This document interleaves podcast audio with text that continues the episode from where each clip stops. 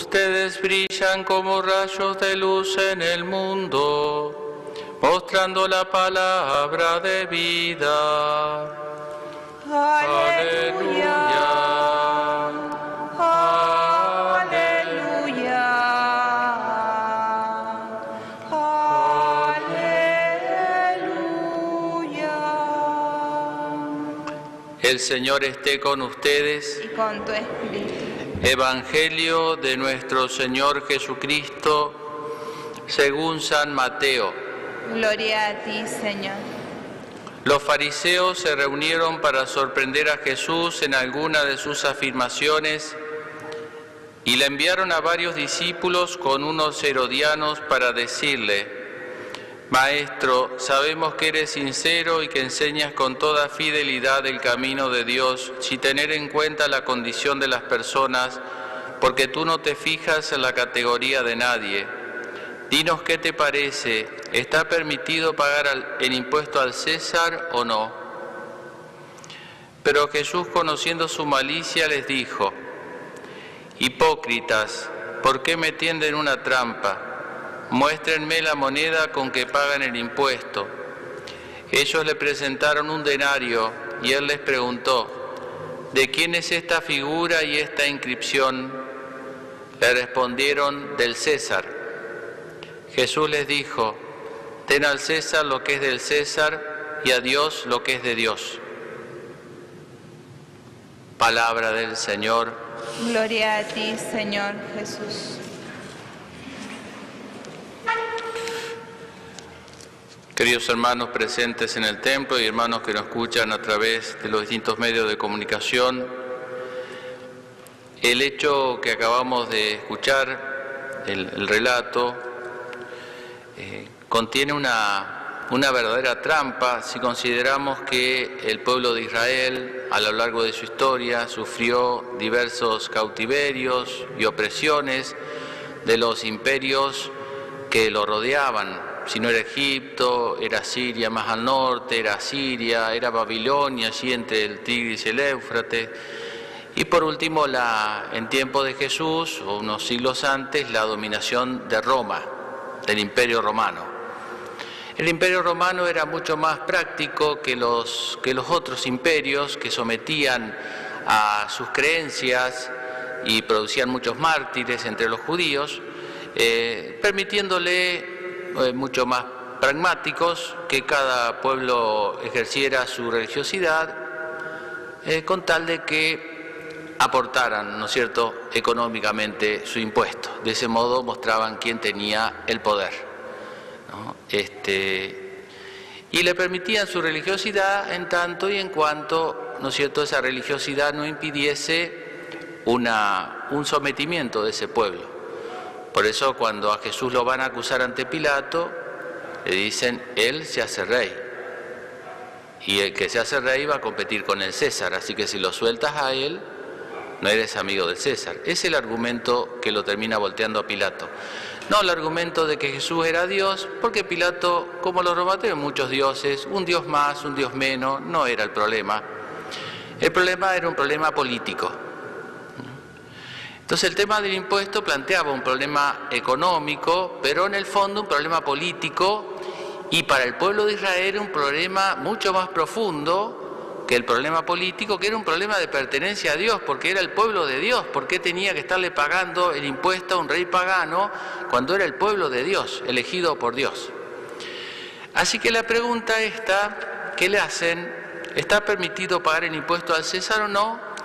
Eh, según lo que Jesús respondiera, si él decía simplemente no, entonces iba a ser acusado ante Herodes, ante Pilato, de estar revolviendo el pueblo para que no pagaran el impuesto. Así que le iban a cortar la cabeza a los romanos. Y si decía que sí, así simplemente estaba diciendo que esa soberanía que ejercía injusta el César y que lo subyugaba eh, era legítima. O sea, estaba ahí se echaba en contra de los judíos. Así que no tenía escapatoria, ¿eh? salvo con esa genialidad de Jesús. Uno no tiene lo- los, los dibujos, digamos, de las escenas, ¿no? porque yo me hubiese gustado estar para ver algunas caras a lo largo de... Y una, en una me gustaría haber visto estas caritas, ¿no? Porque realmente la respuesta es genial.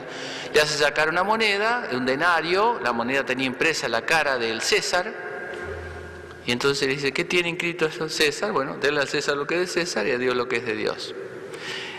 Una genialidad, una genialidad, ¿no? Ni, que fuese el Hijo de Dios, por decir así, ¿no? Así tiene varias el Evangelio, que tienen su aspecto medio cómico, ya digo, y yo me imagino, vieron como la, de la serie que decían plum y se caían los cosas, bueno.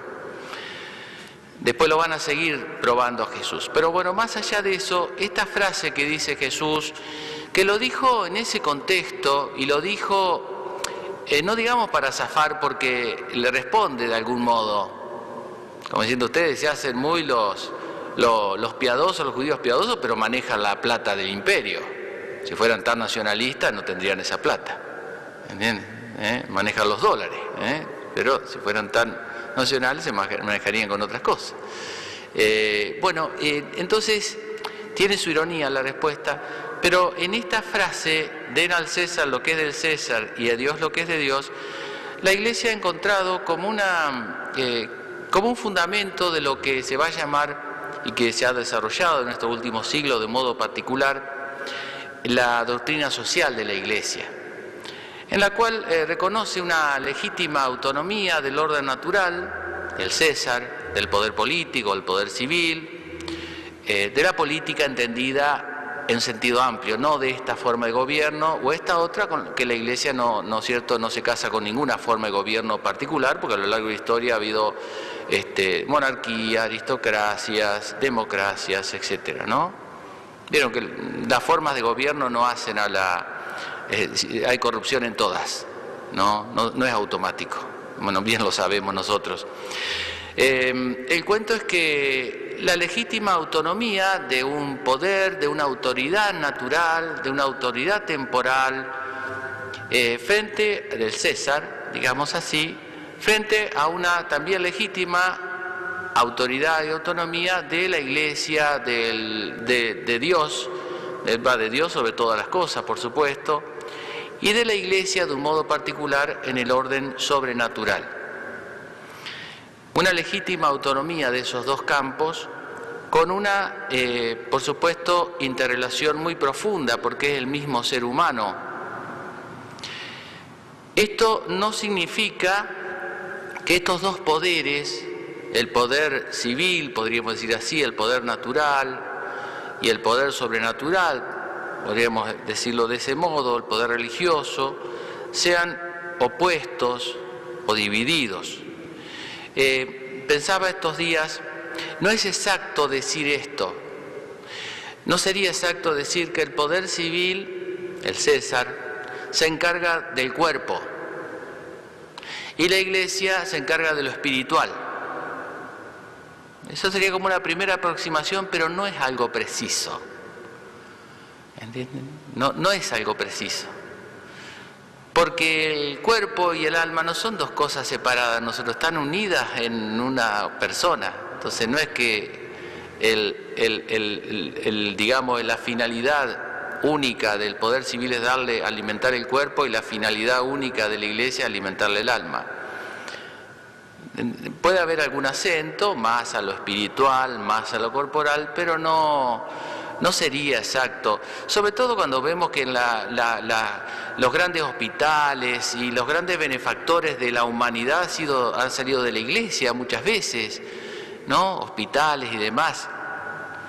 No sería lógico, no sería exactamente eso. Tampoco podríamos decir con exactitud que significa que el poder civil se encargue de lo temporal, de este mundo, y la iglesia se encargue del otro mundo, de, lo sobre, de, lo, de la vida eterna. Porque el mismo que transita este mundo es el que va hacia la vida eterna. Entonces tampoco eh, se puede entender exactamente así. ¿no? Puede haber algún acento ¿eh? en que el, el- el- el- poder civil se esté más bien en el tema temporal y por supuesto y la iglesia más en el tema eh, de la vida eterna. Pero tiene que haber como una integralidad, este, porque es el ser humano es único con esas diferentes dimensiones.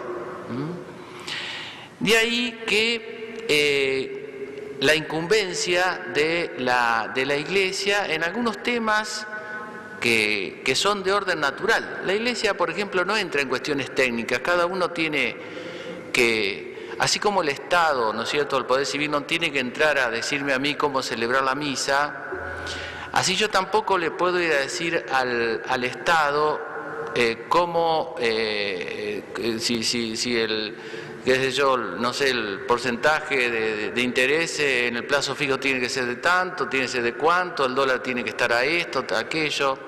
Cuestiones técnicas, cada uno tiene su autonomía. Pero sí, cuando esas cuestiones técnicas, humanas, eh, eh, perdón, técnicas, pasan ya a ser algo humano, valores universales, como puede ser la pobreza, por ejemplo, ¿no? Eh, cuando uno ve la doctrina social de la Iglesia que surge con ocasión de la cuestión social y el crecimiento de las industrias y que mucha gente quedó eh, sin trabajo o sometida a un ritmo de trabajo que ni un animal tiene, y la Iglesia salió de los derechos del trabajador, digamos, del salario, el salario justo, eh, no es por el salario no es la economía, sino por lo que eso significa, la dignidad humana, que un ser humano no puede, eh, tiene que tener un salario digno, pero ¿por qué él es digno? El, el fundamento es la dignidad humana, no es la cuestión técnica de la economía, sino la dignidad humana. Es notable cómo en estos últimos tiempos los temas de la doctrina social de la Iglesia, que hace 30 años atrás o 40 años atrás parecían una obviedad y ni se hablaba, ahora los temas que se hablan en la doctrina social de la iglesia es de la familia, por ejemplo. Porque hace 30, 40, 50 años nadie discutía que la familia era esta, varón, la mujer, los hijos. Hoy todo eso está discutido, todo, absolutamente todo está discutido. Entonces la iglesia ha salido a hablar de la familia, de la vida, de la concepción, hasta la muerte natural, contra el aborto, contra la eutanasia. Pero tenemos que entender bien esto. Cuando la iglesia habla, si hablara de una cuestión económica, técnica, ahí la iglesia se está metiendo en economía o se está metiendo en política. O si dijera este partido o este otro partido así, ahí por ahí se estaría metiendo la iglesia en política. Pero cuando la iglesia habla de la familia, de la vida, de los valores morales, no es que se está metiendo en, política, es que la política se metió donde no debía. ¿Entienden? La política se extralimitó en su poder y se metió a legislar cosas que no puede legislar porque son de un orden eh, constitutivo, como es el orden natural, que, en el cual se debe inspirar toda ley positiva. ¿Entienden? Es más bien al revés. Por eso cuando hablamos de familia, todo eso, habla la iglesia, pero no lo habla en cuanto iglesia, lo habla en cuanto humanidad. Por eso tenemos en común con cualquier iglesia o una persona que diga ser ateo, eh, también tendría que estar de acuerdo en estas cosas porque son temas humanos.